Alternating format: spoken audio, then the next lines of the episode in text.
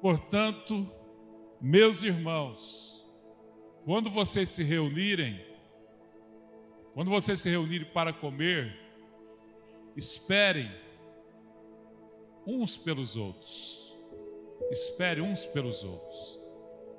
De fato, esse texto e o contexto faz referência ao momento de alimentação, de reunião, de ceia da igreja. E alguns se antecipavam e comiam e não esperavam uns pelos outros para participarem juntos. E Paulo então exorta, orienta, conduz, dirige a igreja nesse aspecto. Esperai aqui significa receber, aceitar, procurar, esperar, aguardar, desejar. Quando o texto diz que eles não esperavam, é porque eles não recebiam, eles não desejavam, eles não tinham a comunhão, não tinham relacionamento. E o porquê não desse bom relacionamento? Porque Paulo diz à, à igreja de Corinto, nos versículos anteriores, vocês se reúnem, ou melhor, nas vossas reuniões existem divisões. Estavam juntos, comungavam juntos, cultuavam juntos, é, ceavam juntos, mas estavam separados, estavam ah, distantes um dos outros, é, por conta de lutas, problemas no interior, relacionamento ah, um com os outros naquela igreja. E Paulo diz o seguinte: Paulo, na continuação do texto, ele diz o seguinte: que vocês que eles não deviam exercer o julgamento, eles não deveriam julgar o próximo, eles não deveriam avaliar o próximo pelas suas, pelas suas falhas, suas, as suas fragilidades. No, no capítulo 11, versículo 28, Paulo diz: Examine-se, pois, o homem a si mesmo, assim como a deste pão e beba deste cálice. Então, Paulo orienta para que eles não julguem o próximo, mas julguem a si mesmo, no sentido de fazer o exame na sua própria vida, olhar para a sua própria vida, e não para a vida do próximo, e não para aquilo que as pessoas estão fazendo. Então, aqui o texto orienta que eles deviam tomar iniciativa, eles deveriam é, é, olhar para si próprios antes de olhar para o próximo do texto em Filipenses, Filipenses capítulo 2, versículo 3 e 4, está escrito: Não façais nada por contenda ou por vanglória, mas por humildade. Cada um considera os outros superiores a si mesmo. Ah, existe um texto que me veio à mente neste momento, é, diz o seguinte: Não julgueis, para que não sejais julgados, pois com o critério que você julgar o próximo, vocês também, na mesma medida que você tiver medido o próximo, vos medirão também. Porque vês tu no argueiro no olho do teu irmão, porém não reparas na trave que está no teu próprio? E o argueiro é um cisco, ok? E trave aqui é um pedaço de madeira, é uma viga. Então a palavra está orientando, está exortando, está direcionando e dizendo àqueles que ficam olhando a vida do próximo, aqueles que ficam cuidando da vida do próximo.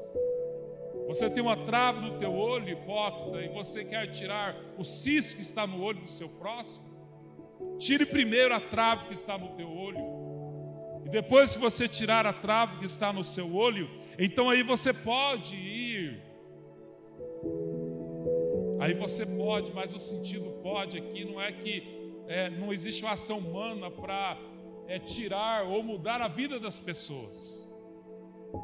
Mas só liberta o próximo quem é livre. Quem está preso não pode libertar o próximo. Então, o texto ele faz referência exatamente as pessoas que ficam olhando a vida do próximo. Hipócrita, tira primeiro a trave que está no teu olho, então verás claramente para tirar o argueiro do olho do teu irmão. Então, em vez de você ficar julgando o próximo, o texto está dizendo, porque a maneira que você está vendo, ou melhor dizendo, você não tem como discernir o que está no teu irmão, porque existe uma trave no seu olho. Então eu não posso julgar as pessoas pelas fragilidades delas. Eu não posso julgar o próximo pelos erros que elas praticam. Eu não posso definir a vida, a história de uma pessoa pelo fato dela ter errado no passado ou ter errado no presente. Todas as pessoas têm o seu tempo, o seu momento, as suas dificuldades. E pode ser que hoje ela não esteja bem, mas amanhã ela estará bem. Quem sou eu para julgar alguém? Quem sou eu para determinar, declarar algo sobre alguém? E julgar é declarar, julgar é decretar. Quem sou eu para decretar algo sobre alguém a respeito do próximo? Quem sou eu para fazer decretos a respeito de alguém, dizendo essa pessoa não serve, essa pessoa não dá certo, essa pessoa ela não não vai conseguir. Quem sou eu? Eu não posso avaliar alguém pelos pelas, pelos seus defeitos, as suas falhas, as suas fragilidades, porque quando eu faço, eu entro por uma manifestação, melhor, eu construo algo que é anti, anticristão. O anticristianismo autêntico. Então eu não posso caminhar porque o peixe tem o seu espinho. E quando eu vou comer o peixe, eu tiro os espinhas, a espinha, as espinhas daquele peixe aí eu consigo comer o peixe. Então não, não considere, não considere os defeitos das pessoas.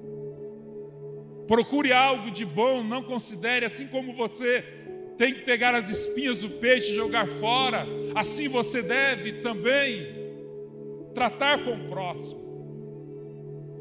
Ele tem seus defeitos, ele tem suas falhas. Mas você não pode julgar ninguém pelos defeitos que ela tem. Se você me avaliar pelos meus defeitos, você não conseguirá receber nada daquilo que eu prego aqui neste público. Porque de fato eu tenho muitos defeitos, eu tenho falhas. O seu próximo, a pessoa que está ao seu lado também tem muitos defeitos.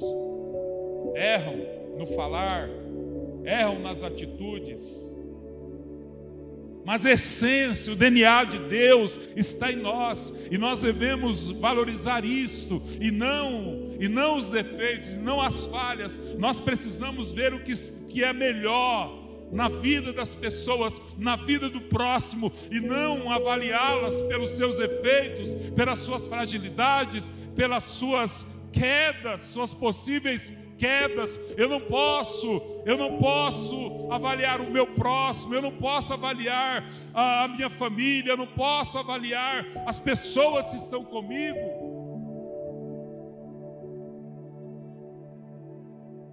Por acidentes na sua caminhada, em sua jornada. Eu preciso abraçar, eu preciso receber, eu preciso pegar tudo que é de bom tudo que é bom na vida da pessoa, tudo que é aquilo que edifica, tudo aquilo que traz, amados, que, que levanta essa pessoa, porque a palavra do Senhor diz que nós devemos considerar as pessoas maiores do que, do que nós. Filipenses 2,3 disse: Nada façais por contenda ou por vanglória, mas por humildade, e cada um considere os outros superiores a si mesmo. O texto está dizendo o seguinte: que você deve honrar as pessoas, você deve é, é, consideradas superiores a você. Você nunca deve humilhar ninguém, porque Cristo já se humilhou na cruz pelas nossas vidas. Nós não temos o direito de humilhar nenhum ser humano, nós não temos o direito de pisar sobre uma pessoa, porque Jesus já, já foi pisado pelas, pelas feridas do nosso próximo, ele, ele, já foi perdoado, ele já foi liberto, nós, nós somos livres, porque Cristo sofreu por nós a cruz. E como que eu vou pôr uma pessoa sob julgo, subjugar essa pessoa novamente? Porque quando eu faço, eu estou, eu estou sendo como juiz na vida dessa pessoa porque eu estou julgando-a, estou dizendo que ela não serve, estou dizendo que ela não serve.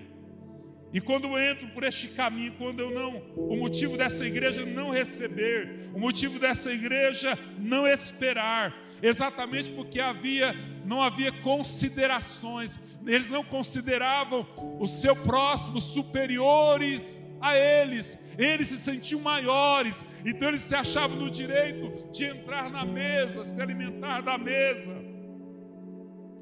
e não esperar e não aguardar o próximo, porque eles não consideravam o próximo como alguém superior a eles. Esperai é receber. E receber é considerar, considerar. É ter esperança, é desejar aquela pessoa perto de você. Cristo fazia dessa forma. Cristo tinha essas atitudes. Então, se antecipe para o julgamento se antecipe. Antes de você julgar o próximo, se antecipe para olhar dentro de si. Examine a si mesmo, conforme diz, primeira carta aos Coríntios, capítulo 11, versículo 28. Não por você mesmo. Examine-se a si mesmo por quem Deus é Examine-se a si mesmo por quem Deus fez de você. Não examine-se a si próprio pela sua própria ótica, pela sua própria visão limitada, mas se avalie conforme Deus é, segundo a visão de Deus, porque se você fazer, se você se antecipar e fazer o autoexame antes de julgar ao próximo, julgar a si mesmo, você vai descobrir quem você é. E quando você descobre quem você é, você percebe, você consegue discernir que você veio para libertar o próximo e não para julgar o próximo. Você veio para pegar na mão do próximo e levantá-lo, e não subjugá-lo, e não levá-lo à humilhação. Mas você é, você é escolhido para libertar o seu próximo, para abençoar a pessoa que está perto de você. Quando você faz esse exame de você mesmo, dentro da visão de Deus, dentro do mover de Deus que aconteceu dentro de você, você percebe que tudo para você é Deus. Você percebe que as pessoas estão perto de você, elas são pessoas dignas de misericórdia, de amor, de compreensão, mas só quando você descobre quem você é. Se você não descobrir, se você não discernir quem você é de fato, você procura agir pelas preferências. Porque a igreja que ela não esperava, porque havia discriminação nessa igreja. Havia as pessoas consideradas e havia as pessoas desprezadas. Haviam as pessoas que eram bem recebidas, haviam pessoas que andavam em grupos, haviam pessoas que andavam com quem lhe agradava, aquele grupinho que todo mundo é bonitinho, todo mundo é igualzinho, o nosso acordo está ótimo, nós vamos certo com os outros, nós somos feitos um para os outros, mas só aquele grupinho, aquelas pessoas, e naquele grupinho, às vezes, nem todo mundo pode entrar.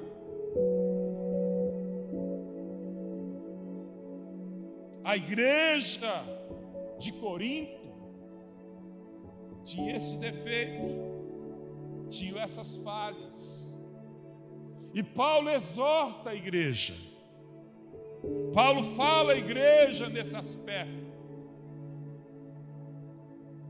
Porque a unidade pelo vínculo da paz, ela não acontece na igualdade ela não é uniformidade.